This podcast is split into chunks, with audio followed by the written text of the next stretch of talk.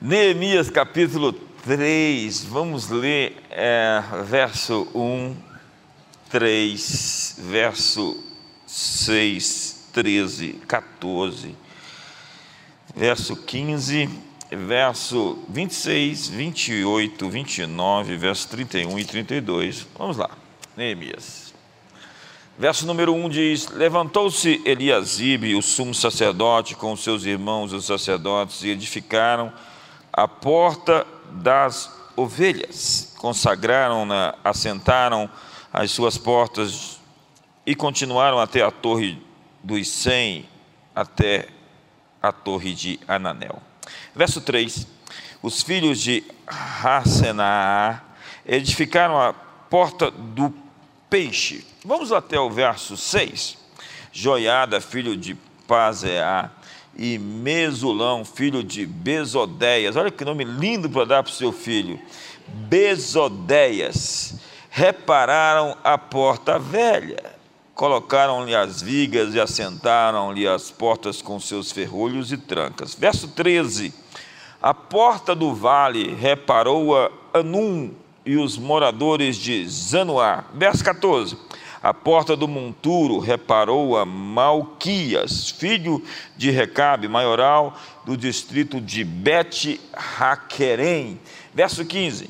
A porta da fonte reparou a Salum, filho de Coi-Rosé, maioral do distrito de Mispa. Verso 26. Ora, os servos do templo que habitavam em Ofel fizeram os reparos até em frente da porta das águas, para o oriente e até a torre alta. Verso 28. Para cima da porta dos cavalos repararam os sacerdotes, cada um em frente à sua casa. Verso 29. Depois deles reparou Zadok, filho de Imer, em frente à sua casa, e depois dele Semaías, filho de Secanias, guarda da porta oriental. Verso 31. Depois dele reparou Malquias, filho de um ourives, até a casa dos servos do templo e dos comerciantes, em frente da porta da guarda, e até a câmara superior da esquina. E entre a câmara superior da esquina e a porta das ovelhas, repararam os ourives e os comerciantes.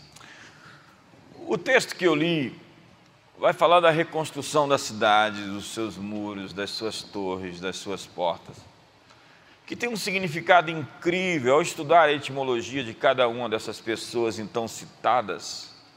Você tem percepção do que Deus está querendo dizer e também o grande princípio é que Deus não se esquece de quem edificou sua casa, de quem pagou o preço, de quem fez qualquer coisa pela sua obra. Deus não se esquece. 1 Coríntios 15, verso 58 diz: Se depois, irmãos, sempre abundantes na obra do Senhor, sabendo que o vosso trabalho no Senhor não é vão. Então, o princípio é que há um inimigo feroz andando ao nosso derredor. E Cristo é o nosso muro, nosso antemuro, a nossa salvação, diz Isaías. E é importante, a gente poderia ministrar sobre a edificação dos muros e o seu significado, suas torres, enfim. Isso dá para fazer um seminário profundo do seu sentido realmente espiritual e aplicável ao nosso dia a dia. Porque as pessoas pensam no espiritual como uma coisa etérea, invisível, simplesmente sem consistência. O espiritual é amplamente, completamente aplicável. É o tipo de mensagem ouça agora e pratique já. Então, é importante entender como as portas eram tão relevantes, críticas naquele tempo. Na Grécia, o povo se reunia nas agoras, que eram os mercados. Em Roma, eles se reuniam nos fóruns. Em Israel, nas portas. É por isso que Jesus disse que as portas do inferno não prevalecerão contra nós. Na guerra, quando se conquistavam as portas de uma cidade, era sinal que a cidade foi subjugada. Conquistou as portas, você controla a entrada e a saída, acabou. Game over. E era também o lugar dos negócios. Eles aconteciam ali como se que fosse um cartório onde se fazia contratos, compras e vendas. Era o lugar também dos processos judiciais. Os juízes se assentavam à porta. Você vai até o hotel Dan, que fica ali no norte de Israel, está ali a porta e o lugar onde os juízes ficavam.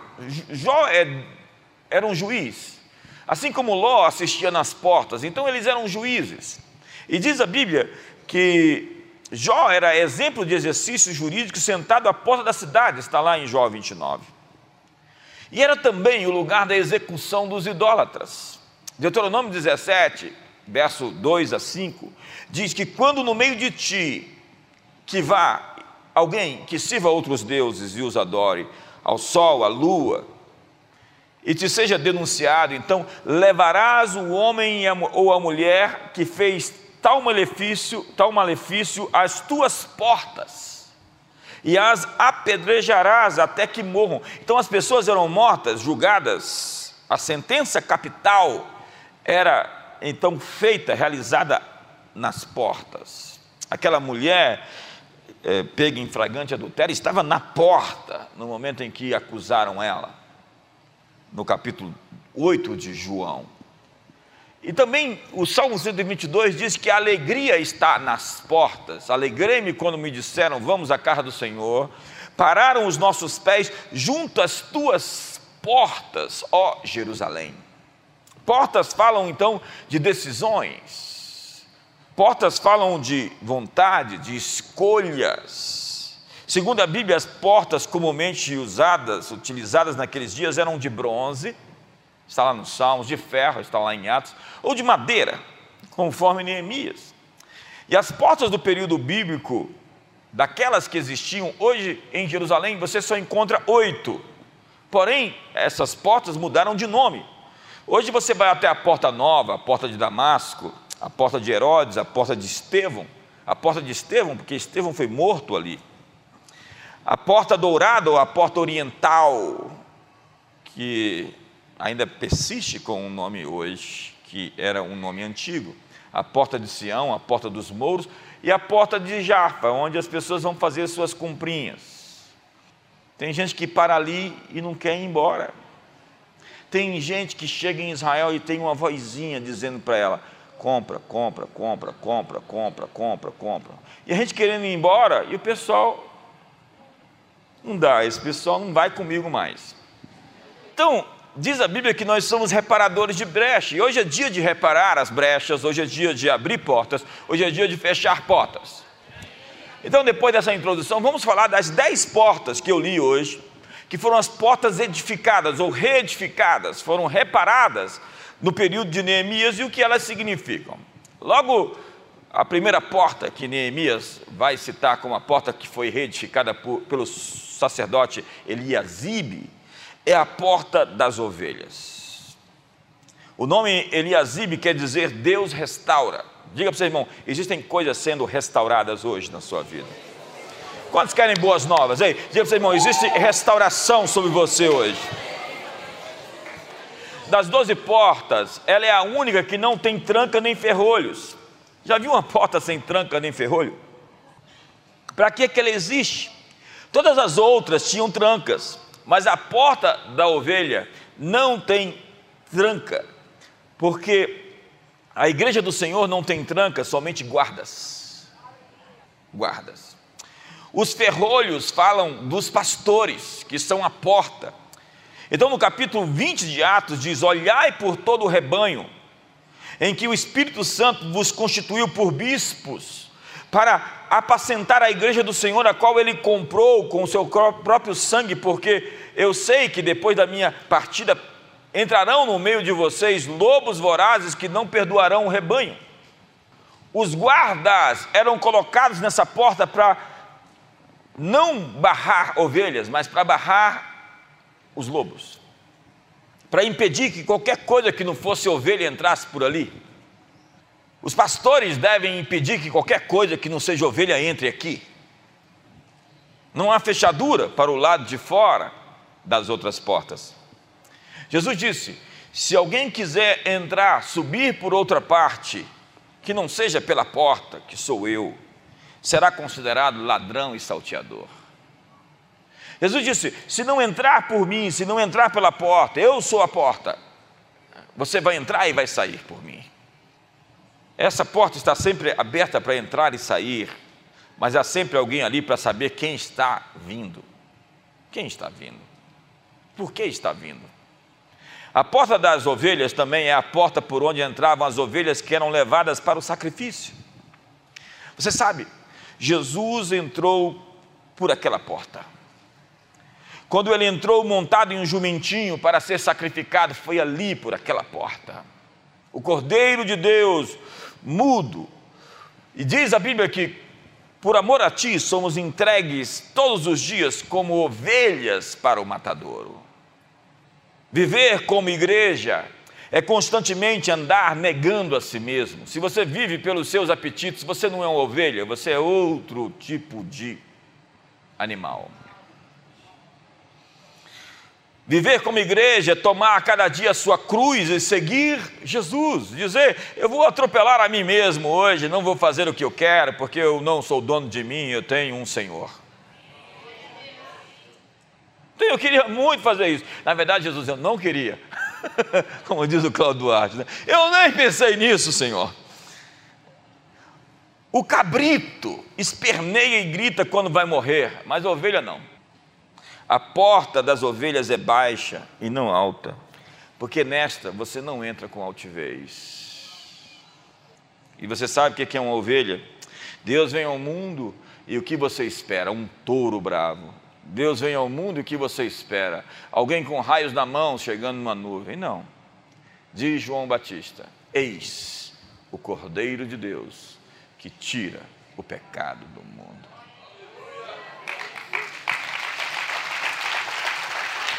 A segunda porta é a porta do peixe. A segunda porta que foi restaurada nos muros é essa porta, porque a porta do peixe diz respeito ao evangelismo como ministério de toda a igreja. É a porta que saímos para pregar a Jesus como as boas novas de Deus. Jesus disse: Vinde a mim e eu vos farei pescadores de homens. Diz Isaías 52, no verso 7: Quão formosos são sobre os montes os pés dos que anunciam boas novas que fazem ouvir a paz, que anuncia boas coisas, que faz ouvir a salvação e que diz a Sião: o teu Deus reina. A porta do peixe só pode ser aberta por dentro do muro. Nós estamos abrindo a porta para os que estão aqui dentro, saiam e preguem lá fora o Evangelho. Porque se você não é um missionário, você é um impostor. Todos nós deveríamos responder o id, o chamado de Jesus de ir por todo o mundo, pregar. O id é imperativo, ele não diz assim, vai pastores, vai líderes. Não, ele diz assim: vocês todos que se dizem convertidos a Jesus deveriam anunciar o meu nome, anunciar a salvação. Todos os cristãos, então, são missionários. Então, eu estou ordenando a vocês: vão e preguem o Evangelho com poder de sinais e prodígios e milagres. Anuncie que Jesus está vivo e ele vai aparecer quando você disser isso. Ele vai aparecer na forma de milagres, de sinais, de milagres, de prodígios. O que você pregar do Evangelho, a parte do Evangelho que você crê, é a parte que vai se manifestar. A ordem é: ide Biologicamente, você só é maduro quando você se reproduz. Espiritualmente, você só é maduro quando você se reproduz. E a igreja é uma embaixada, e os filhos de Deus são embaixadores da parte de Cristo que tem a incumbência do ministério da reconciliação. O nosso chamado é reconciliar as pessoas com Deus, como se Deus por nós rogasse que os pecadores se reconciliem com Ele. Então nós temos que dizer às pessoas: não, você vai para o inferno, não, é dizer: olha, Deus abriu uma porta para que você se conecte a Ele, se reconcilie com Deus. A cruz é essa ponte entre você e os céus. Deus quer chamar você de volta para Ele. O nome daqueles que restauraram essa porta nos revela cinco estratégias de evangelismo. Eu poderia falar horas falando sobre o significado das outras portas de quem as edificou, porque estão devidamente registradas. E repito, Deus quer registrar o nome das pessoas que trabalharam por Ele em alguma coisa. O seu nome está registrado se você fez alguma coisa. E tem ali o Hasenaá. Imagina assim, Hassenaá, presente. Que quer dizer luz. Uma maneira de evangelizar é sendo a luz que brilha, as pessoas olham e falam: o que, é que tem nele? O testemunho, sem palavras, é muito poderoso. Como diz Francisco de Assis, prega o evangelho todo o tempo, use as palavras quando forem necessárias. Hoje me procurou uma pessoa, uma pessoa influente, dizendo: Eu quero ser batizado, você me batiza. Você pode me batizar agora? Eu quero ser batizado aqui, agora. Falei: Amanhã eu te batizo. Maremote é o segundo que quer dizer alturas. Quando você anda nas alturas, quando você voa muito alto, as pessoas olham e dizem: O que ele está fazendo? Eu estava falando agora com Paulo Vieira. Paulo Vieira provavelmente é o maior evangelista do Brasil hoje. Só no último método CIS, ele me disse que 4 mil pessoas se converteram a Jesus.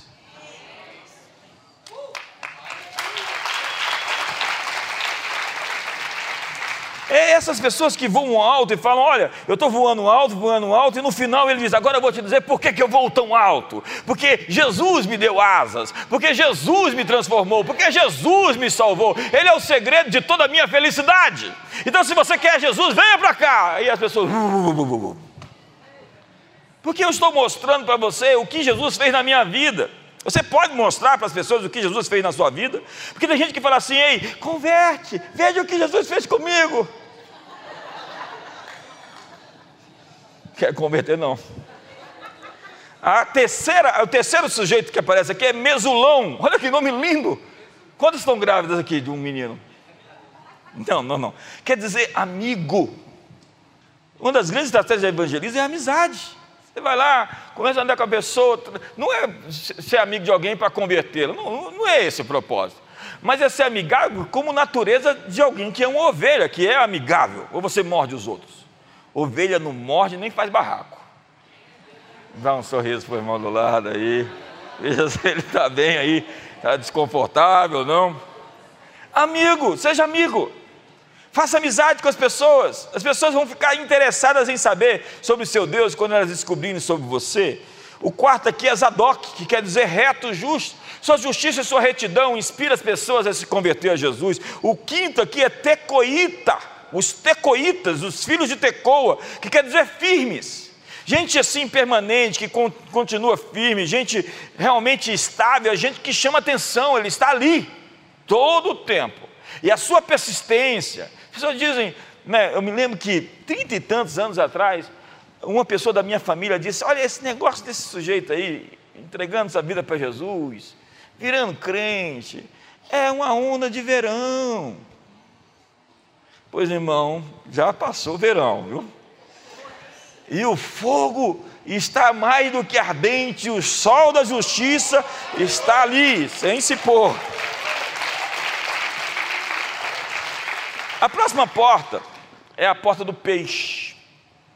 Não, a porta do peixe é a segunda porta a ser restaurada, porque depois de entrarmos pela porta das ovelhas, o Senhor já nos chama para sair e pregar o Evangelho. Entrou no, no reino, você é um missionário. Põe a mão no, seu, no ombro do seu irmão e fala: Eu te comissiono como missionário de Jesus.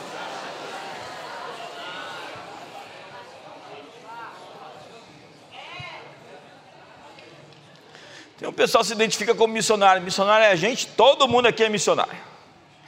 Nem todos serão apóstolos, profetas, pastores ou mestres, mas todos os filhos de Deus, sem exceção, são chamados para pregar o Evangelho. E o fruto do justo é a árvore da vida, diz Provérbios. E o que ganha almas é sábio. No final do verso 5 aqui do capítulo 3 que eu li, diz que alguns nobres não meteram o pescoço no serviço do seu senhor. Há aqueles que se servem das coisas do Senhor, mas não servem ao Senhor e não entram no seu serviço. Há gente querendo se exibir e não exibir Jesus aqueles se vendendo o tempo todo, esquecendo-se do que foram chamados para fazer. A terceira porta é a porta velha. Está lá em Neemias 3, versos 6 a 11. E a porta velha se refere aos caminhos antigos. Olha que texto lindo. Jeremias 6. Diz assim: Assim diz o Senhor: Ponde-vos nos caminhos e vede, e perguntai Perguntai pelas veredas antigas, qual é o bom caminho, andai por ele e achareis descanso para as vossas almas. Qualquer cristão precisa de rastro, de memória, de história e de tradição. A igreja já está aqui há dois mil anos. Desconfie de quem diz que vai reinventar o Evangelho em dez anos. Volte atrás e veja tudo que foi feito. Não há nada novo debaixo do céu. Até as heresias não são novas, elas são bem antigas. E os arquétipos sempre estão aqui. Aparece o Simão Mágico, o Balaão, aparece a Jezabel. Você olha ali e fala assim: Ih, rapaz, a Jezabel está por aí. Ela quer matar os profetas, ela profetiza para aparecer. O Balaão quer grana e usa o ministério para fazer isso. Está ali, os arquétipos não mentem. A pitonisa, né? que adivinha, com espírito, não renunciou aos espíritos que outrora envolveu-se e agora quer chegar aqui e meter palavra profética para todo mundo com inspiração demoníaca. Dá um sorriso para o irmão do outro lado. Irmão. E se ele estiver meio torto, põe a mão nele e fala: sai em nome de Jesus. A porta velha fala de se voltar aos fundamentos, aos princípios, às bases tem gente que quer coisa profunda, mas nem comeu ainda o leitinho materno. Tem gente que gosta de coisa profunda, mas precisa de se embasar no Evangelho de fato. E diz a Bíblia: lembra-te de onde caístes e volta às primeiras obras. Às vezes o que Deus está falando para alguns é: não avança, não, irmão, não um passo para trás. Você avançou além do que devia. Sabe, em Atos capítulo 2, verso 42, nos fala o que, que é que eles faziam a igreja primitiva. Perseveravam na doutrina dos apóstolos e na comunhão, no partir do pão e nas orações. Vejam essas quatro coisas: doutrina, o ensino dos apóstolos, partir o pão, comunhão uns com os outros e as orações. Temos que voltar para os caminhos antigos, e a porta é velha porque Deus não quer nenhuma novidade que esteja fora de Cristo, nada que seja moderno e que exclua o Filho do Deus vivo. Os nomes que restauraram essa porta eram todos homens de renome. Eles eram uives, eram boticários, eram líderes da cidade. E também cita aqui Salum, ajudado pelas suas filhas. Deus não deixa que o trabalho do Senhor seja esquecido. Por isso, lembra aqui o trabalho das filhas de Salum, ainda que as mulheres não faziam esse tipo de trabalho. Ele quer dar ênfase a quem fez algo. Salum significa retribuição.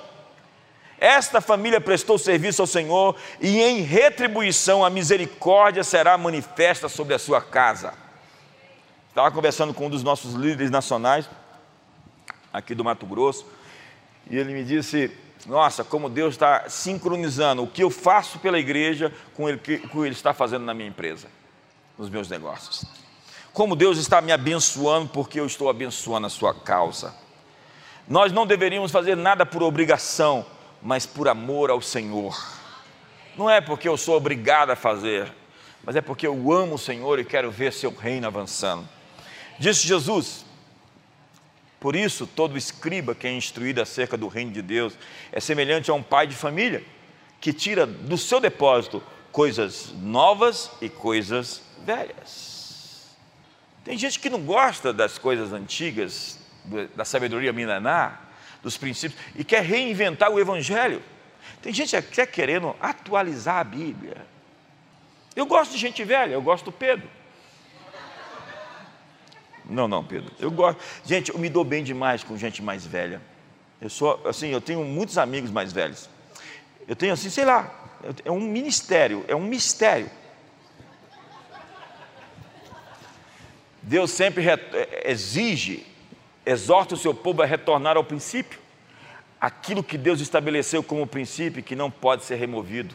Então diz a Bíblia: não remova os marcos antigos que puseram teus pais.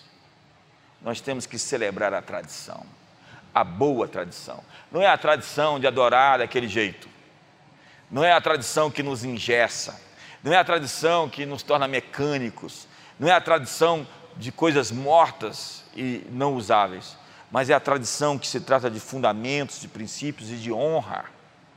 Esta porta também tem tranca e tem ferrolhos. E a tranca e os ferrolhos, como a porta do peixe e as outras portas, não pode ser aberta pelo lado de fora, somente pelo lado de dentro, porque se você quer uma mudança na sua vida, começa do lado de dentro. E são decisões que você vai ter que tomar hoje, de reparar as brechas, de reedificar as portas. Porque há tanta gente com goteira, com vazamento, com problema. E aí é que está a quarta porta. A porta do monturo, que aparece ali no verso 14, que é a porta pelo qual o lixo era jogado fora. Você imagina uma casa onde tem lixo e não tem uma porta para jogar fora? Como é isso?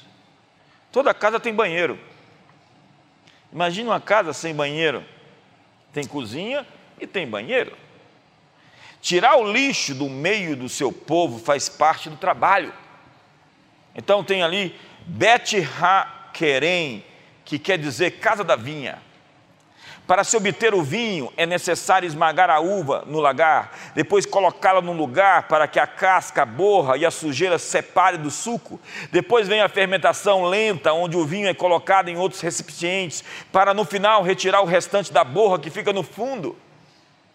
Depois da retirada de toda a sujeira, tem mais um período para maturação. Para se obter o bom vinho, é necessário retirar todo o restolho, tudo o que não pertence ao bom vinho. Esta é a obra da santificação. Eu sou uma pessoa melhor hoje, depois de décadas, e com certeza serei melhor depois de mais uma década. A vereda do justo é como a luz da aurora que vai brilhando mais e mais até ser dia perfeito. Eu estou em processo de aperfeiçoamento. Essa deveria ser a jornada de todo cristão. Você deveria ser uma melhor pessoa, o melhor pai, um melhor marido, uma melhor esposa, um, um melhor pastor, o um melhor líder, um melhor empresário, um melhor filho. Nós deveríamos crescer. E diz a Bíblia que, quanto ao trato passado, vos despojeis do velho homem que se corrompem segundo as concupiscências do engano e vos renoveis no espírito do vosso entendimento, da vossa mente, vos revistais do novo homem, criado segundo Deus em justiça e retidão procedentes da verdade, criado em verdadeira justiça e santidade. Dentro de nós há uma resposta, dentro de nós há um homem segundo Deus, e todos nós podemos explorar a nossa natureza rasteira, pecaminosa, a nossa natureza perversa ou podemos explorar a nossa natureza celestial. E eu vejo todos os dias as pessoas tomando decisões se elas vão operar no novo homem ou no velho. Se elas vão se despir da velha natureza ou se elas vão se revestir da nova natureza. Porque em Cristo somos novas criaturas. Tudo vai se fazendo novo e as coisas velhas ficaram para trás. Ei, você é uma pessoa nova convertida, você tem que esquecer as coisas velhas que ficaram para trás. E esse é o segredo de avançar em santificação, é esquecer até mesmo as velhas pessoas que não fazem parte da agenda do seu futuro.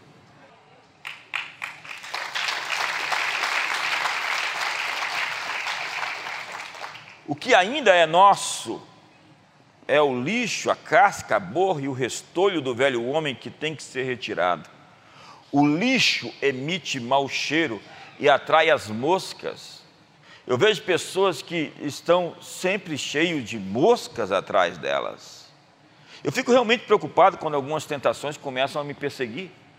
Eu falo, o que, que, que, que eu estou emitindo para ser perseguido por esse tipo de opressão?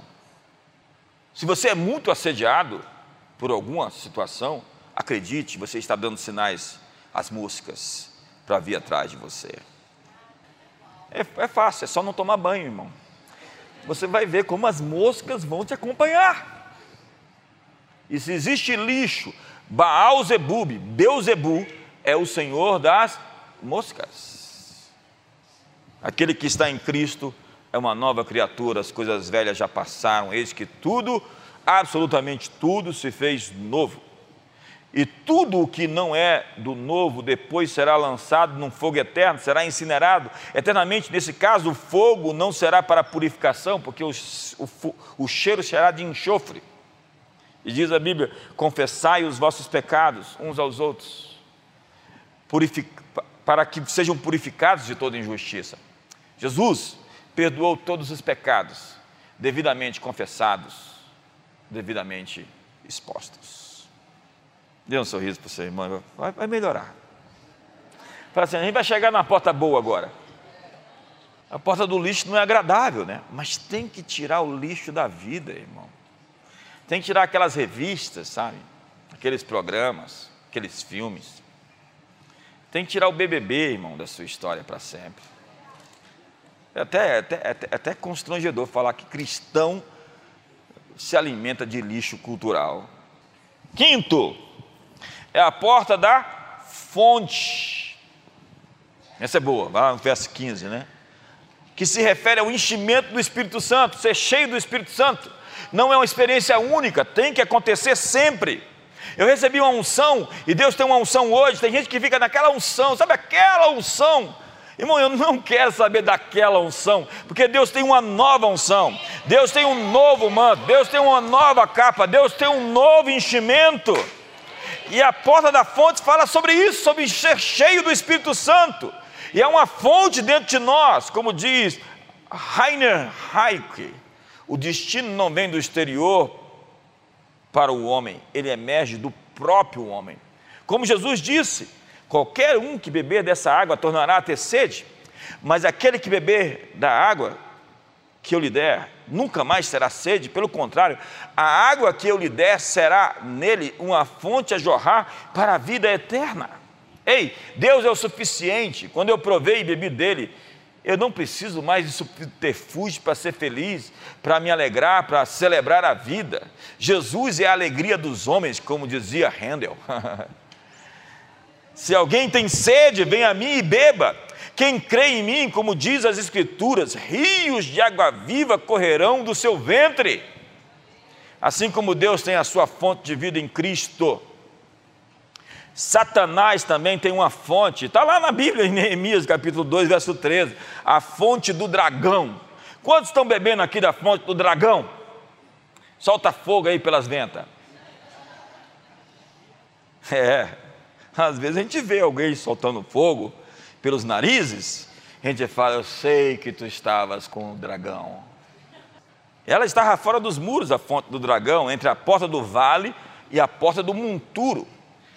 De que fonte você está bebendo? Quem são seus amigos? Ei, quais são os assuntos que permeiam as suas conversas? E a Bíblia diz que muitos desprezaram a fonte. Jeremias, Olha a queixa de Deus, é Deus se queixando. Já viu Deus reclamando? Porque dois males cometeu o meu povo. A mim me deixaram o manancial de águas vivas, e eles cavaram cisternas rotas que não retêm as águas. Toda água empoçada ou retida deixa de ser água viva, deixa de ser manancial e vira lama. A vida cristã começa com águas purificadoras, com o regenerado Espírito Santo, como Paulo diz a Tito. É por isso que o Senhor nos ensina em Efésios capítulo 5: enchei-vos do Espírito Santo, falando entre vós com salmos e, hinos e odes. O encher do Espírito Santo é para os que já nasceram do Espírito Santo. E a porta da fonte é o manancial das águas vivas que brotam de dentro de nós. Sexta porta, a porta das águas. Está lá no verso 26 e 27. Essa porta se refere a beber a palavra. A palavra é santificadora. No tabernáculo de Deus, no deserto, havia uma fonte de bronze. O fundo dessa fonte foi feito com os espelhos das mulheres de Israel. Então, nele o sacerdote jogava água limpa e com esta água ele se lavava. E a primeira coisa refletida nesse espelho era a face do sacerdote. Isso indica que quando nós vamos para a Bíblia, a Bíblia nos mostra a nossa condição espiritual. Em suma, você não está lendo a Bíblia, a Bíblia está lendo você. E o Salmo 119 diz: A exposição das tuas palavras ilumina e dá entendimento. O apóstolo Paulo diz a Timóteo: até a minha chegada, dedique-se à leitura pública da Escritura, à exortação e ao ensino. Ele diz: prega a palavra, insta, exorta, sendo oportuno ou não. Timóteo, prega a palavra. E diz ele, a Colossenses capítulo 3: habite ricamente em vós a palavra de Cristo. Se espremer você, o que sai? O que está dentro de você. Instruí-vos e aconselhai-vos mutuamente em toda a sabedoria, louvando a Deus com salmos e hinos e cânticos espirituais com gratidão em vosso coração. Como começa? Começa com a palavra. Tem gente querendo soluções profundas, e Paulo diz: não cesse de falar do livro dessa lei, antes medita nele dia e noite. E Davi, o salmista, diz: E será como árvore plantada junto a ribeiros de água, que no devido tempo dá o seu fruto e cuja folha não seca nem murcha. Fruto de meditar na palavra. Irmãos, voltemos às veredas antigas. Voltemos a esse livro.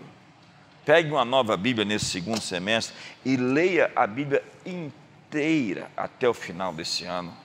Faça um favor a si mesmo, conheça mais da fé que você, que você professa, porque é, é realmente um retrato da desonra.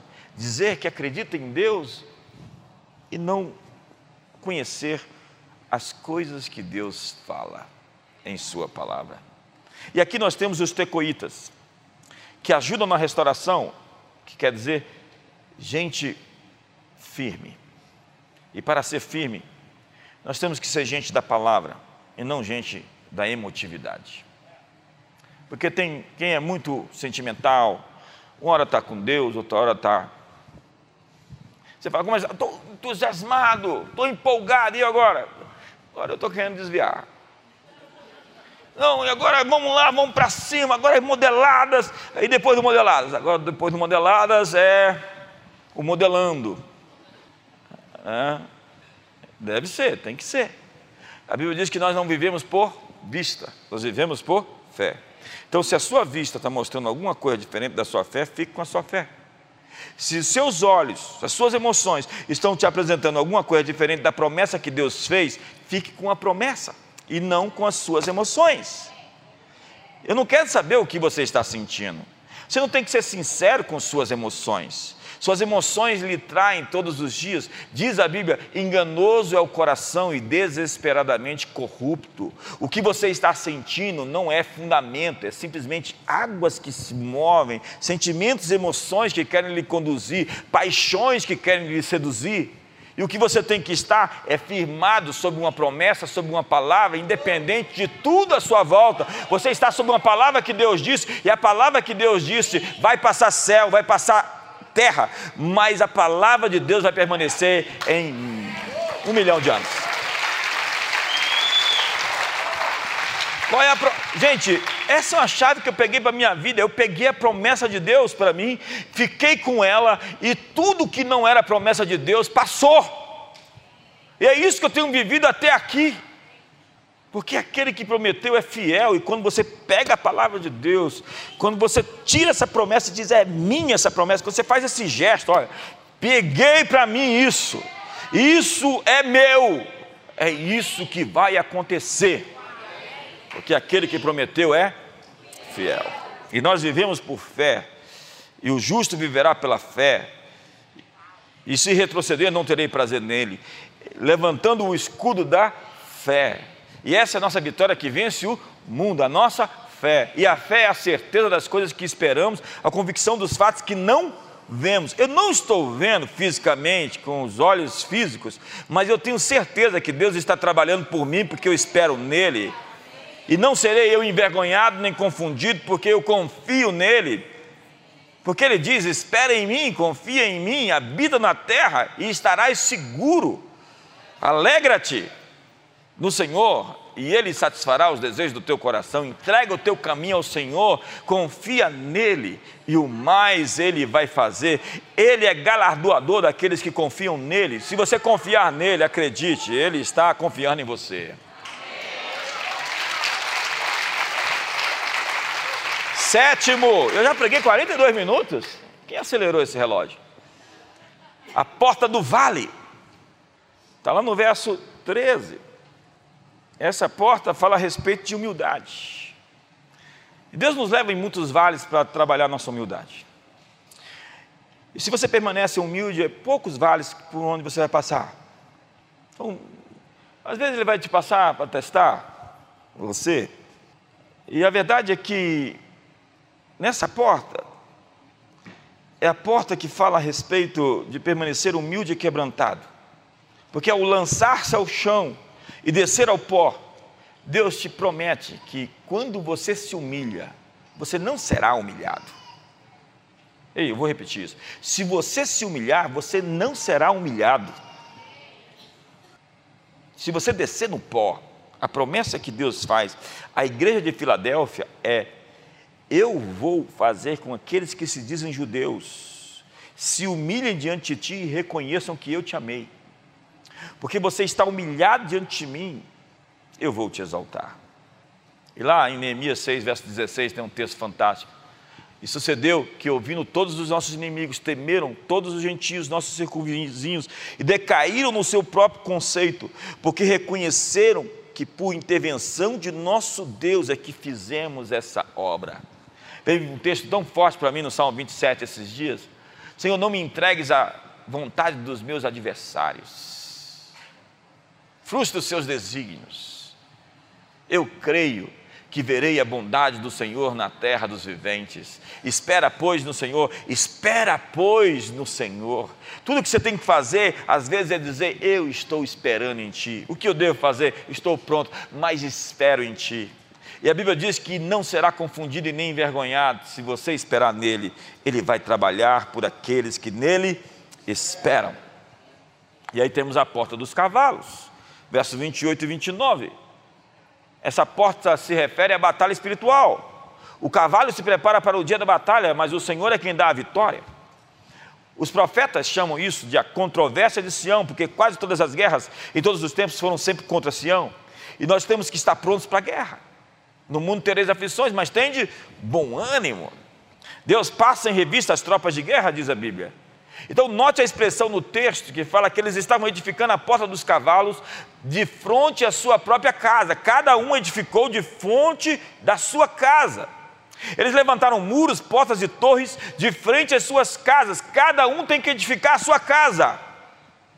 Jesus disse: Eu vou edificar a minha igreja. E cada homem e mulher deve edificar a sua casa.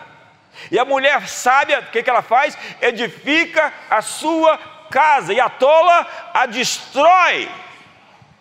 Há mulheres destruindo a sua casa. E há homens matando seus filhos e suas esposas com seus adultérios, com seus pecados, com seus segredos, com a sua falta de educação, com a sua grosseria. É incrível como tem homens que são educados com todos lá fora e dentro de casa é um brucutu. E a esposa pega a cama e a mudança e muda para a igreja. E fala, é aqui que eu vou ficar, porque aqui ele me trata bem. Vem mudar para a igreja, irmão. Já arruma ali uma. Não se expõe.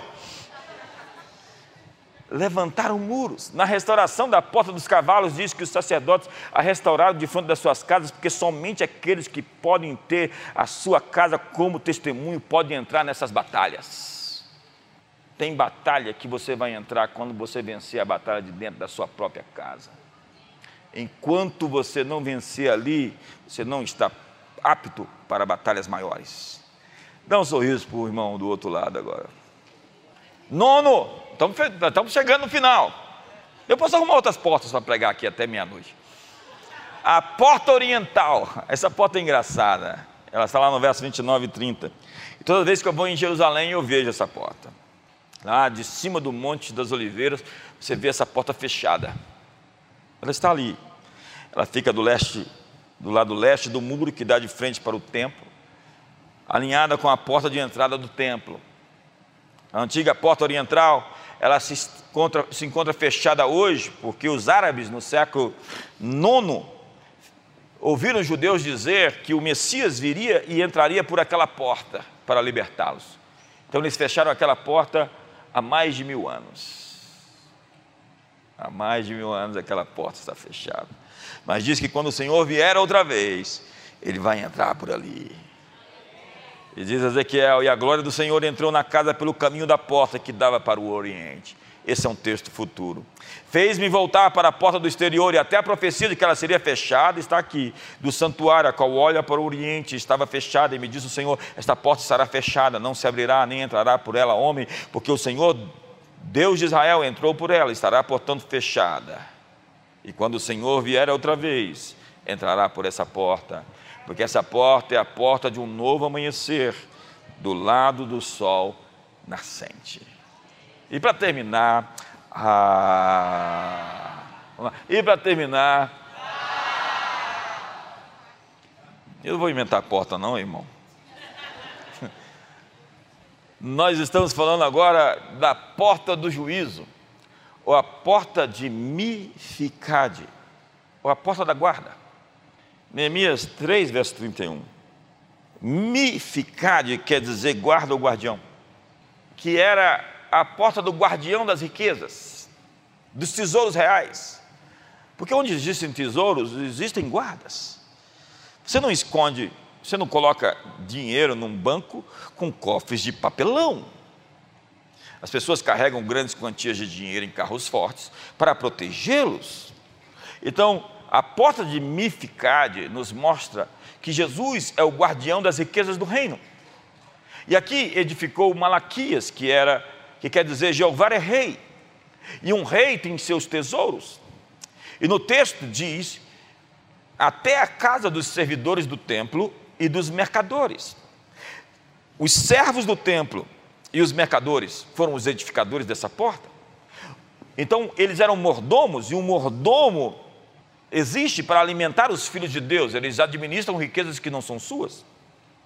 Então nós devemos entender que as riquezas que recebemos não são nossas, nós somos administradores delas. E os mercadores são aqueles aos quais o Senhor entregou todos os seus bens. E os dispenseiros são guardadores dos seus tesouros. E eu oro hoje para que Ele dê um maior tesouro para administrar em seu nome. Se você está sendo fiel já nos tesouros que você recebeu, eu quero declarar sobre você uma maior quantia de tesouros para esse segundo semestre e Ele vai te dar oportunidade para administrar maiores recursos pela sua graça. A sua graça está aqui para abundar sobre você, para que você administre mais recursos em seu nome. Paulo diz que convém que os homens nos vejam como dispenseiros da graça de Deus. Então os homens têm que nos ver como aqueles que guardam os tesouros reais. Nós temos as chaves, Está lá na Bíblia sobre os guardadores do tesouro. O nome dele era Sebna e ele foi infiel. E Deus diz: Eu vou tirar as chaves das suas mãos e vou dar para ele Aquim, que será um homem fiel com a administração dos meus tesouros. Nessa hora, Deus está tirando o anel de alguém, está tirando a autoridade de alguém, está tirando o bordão de alguém, está tirando a capa de alguém e está entregando aos filhos de Deus na comunidade das nações.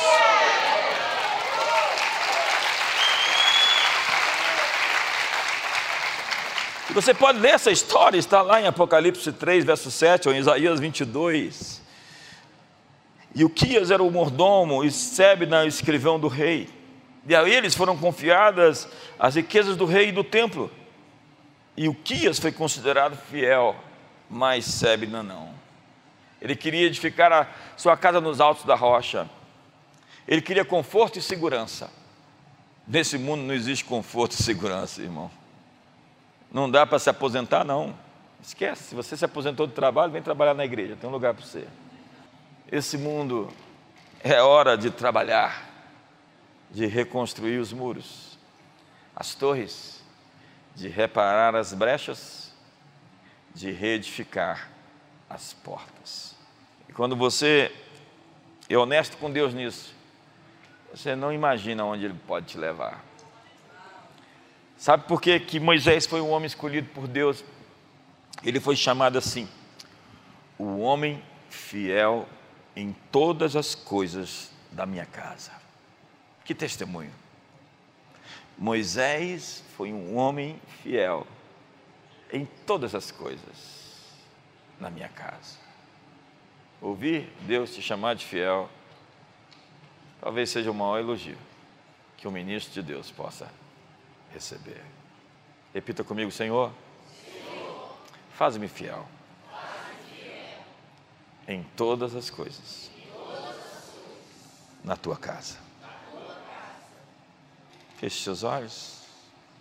Nós queremos fechar as portas do inferno sobre você hoje. Nós queremos dizer às portas do inferno que elas não vão prevalecer nos seus sonhos, na sua imaginação, contra os seus filhos.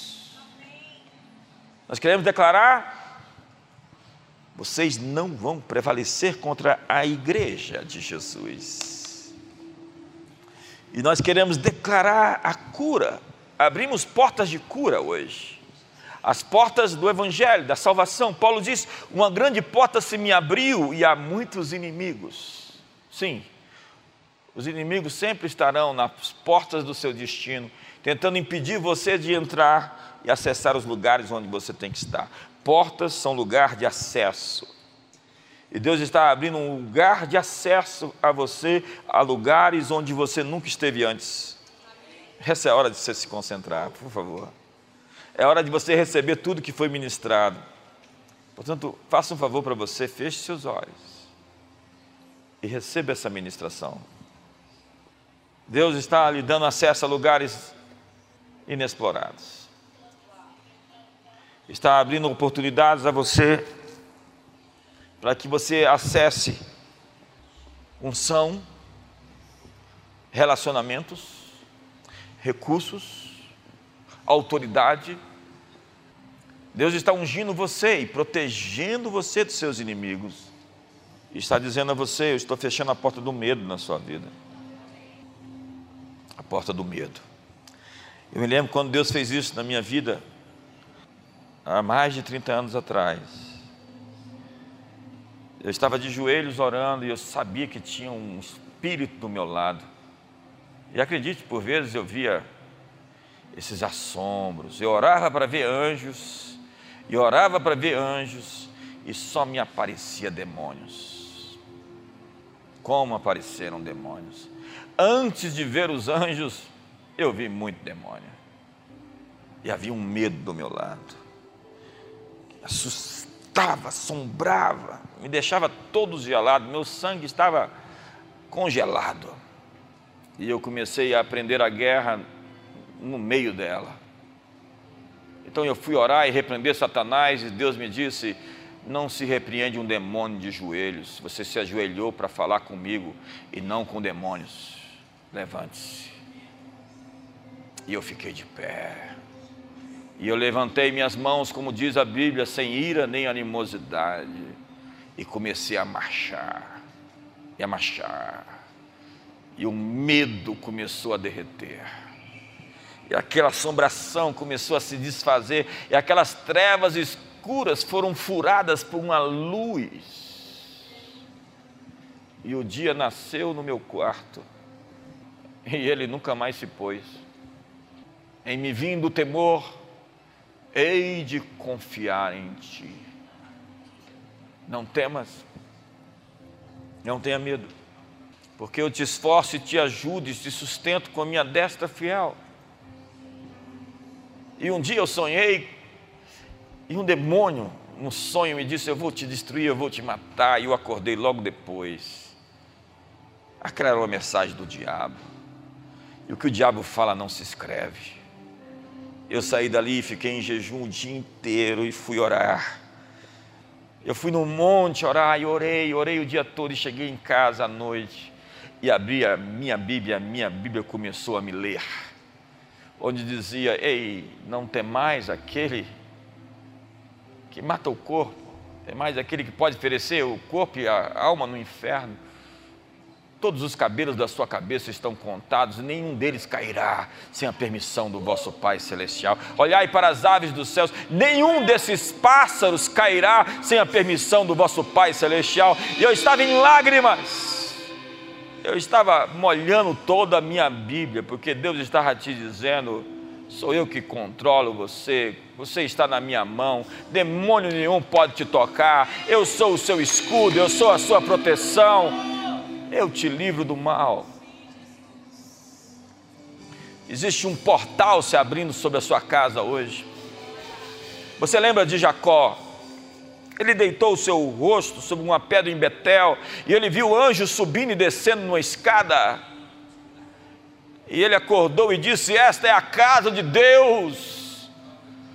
o lugar onde os anjos sobem e descem da terra para os céus. Hoje Deus está abrindo uma Betel sobre você. Esse é o lugar onde os céus e a terra se encontram. A sua casa está sendo visitada e limpa. Deus está expelindo as forças do mal, tirando o lixo de sobre você e sua família. Ele está enviando os seus anjos, aos seus anjos dará ordens ao teu respeito, para que eles te guardem em todos os teus caminhos, eles te sustentarão em suas mãos, para que não tropeces em alguma pedra, pisarás o leão e a áspide, calcarás aos pés o filho do leão e a serpente, porque JB Carvalho, diga o seu nome, tão encarecidamente me amou, eu te livrarei te colocarei a salvo, porque conheceste o meu nome, tu me invocarás e eu te responderei, estarei contigo na angústia e te livrarei, te glorificarei, te saciarei com longevidade e te mostrarei a minha salvação. Levante as suas mãos, fique de pé, reedifique as portas, reconstrua seus muros, hoje se coloque como resposta e solução. Levante as suas mãos Deus está fechando a porta do assombro, do susto, da opressão, da depressão, da angústia que te assola. E Ele está te batizando com graça, com Sua bondade, com a Sua fidelidade. Hoje, simplesmente levante as suas mãos e se renda. Eu quero que os varões levantem mãos santas, levante mãos santas hoje faça os ajustes, faça os consertos, faça os alinhamentos, corrija o seu coração, corrija o seu espírito, acerte o seu passo, o seu ritmo, permita-se ser transformado, ser tocado. Existem portas se abrindo para você. Você que está desempregado, quer um melhor emprego, eu estou declarando sobre você uma porta aberta nessa noite para uma promoção financeira, para uma promoção profissional. Uma promoção na sua empresa de negócios de maiores valores. Uma administração financeira sobre maiores recursos. Um casamento sem revanchismo, sem acusações. Um casamento onde o céu se move, onde os anjos se movem, onde a cura brota, onde a oração é feita, onde Deus se sente confortável de visitar, onde o Espírito Santo habita em sua casa. Então eu quebro a opressão sobre você, eu quebro as setas contra você, eu declaro que toda arma forjada contra você não vai prosperar. Eu declaro que toda língua que ousa em juízo contra você, você a condenará. Mil cairão ao seu lado e dez mil à sua direita, mas você não será atingido. Eu quero declarar uma bênção sobre você que vai lhe enriquecer e não vai acrescentar dores. Eu quero liberar a autoridade para você se mover no espírito. Levanta-te, Senhor. Sejam dispostos dispersos os teus inimigos, fujam diante de ti os teus adversários, toda articulação das trevas contra nós nessa hora, nós dizemos: fujam, se dispersem, hoje se dissipem as trevas, a escuridão, as articulações, o mal seja quebrado, desfeito, derrubado, cancelado, posto por terra, em nome de Jesus. Oh! Deus está desviando a fúria dos seus inimigos. Deus está espalhando o terror dele contra os seus adversários. Levanta-te, Senhor. Não a nós, não a nós, mas ao teu nome da glória. Porque se diriam entre as nações: onde está o Deus deles? Somos o teu povo, a obra das tuas mãos, defende-nos luta por nós, se antecipa na batalha, vai adiante no futuro, desfaz os nós, quebra os laços, despedaça as lanças, quebra as espadas e queima os carros no fogo. Aquietai-vos, diz o Senhor. e sabei que eu sou Deus. Sou exaltado sobre a terra, sou exaltado nas nações, eu desfaço as guerras até os confins do mundo. Eu abençoo o seu coração hoje com uma nova compreensão, um novo olhar, uma nova visão. Deus está abrindo um portal para você passar de fase, uma transição para um novo tempo. Atestar isso.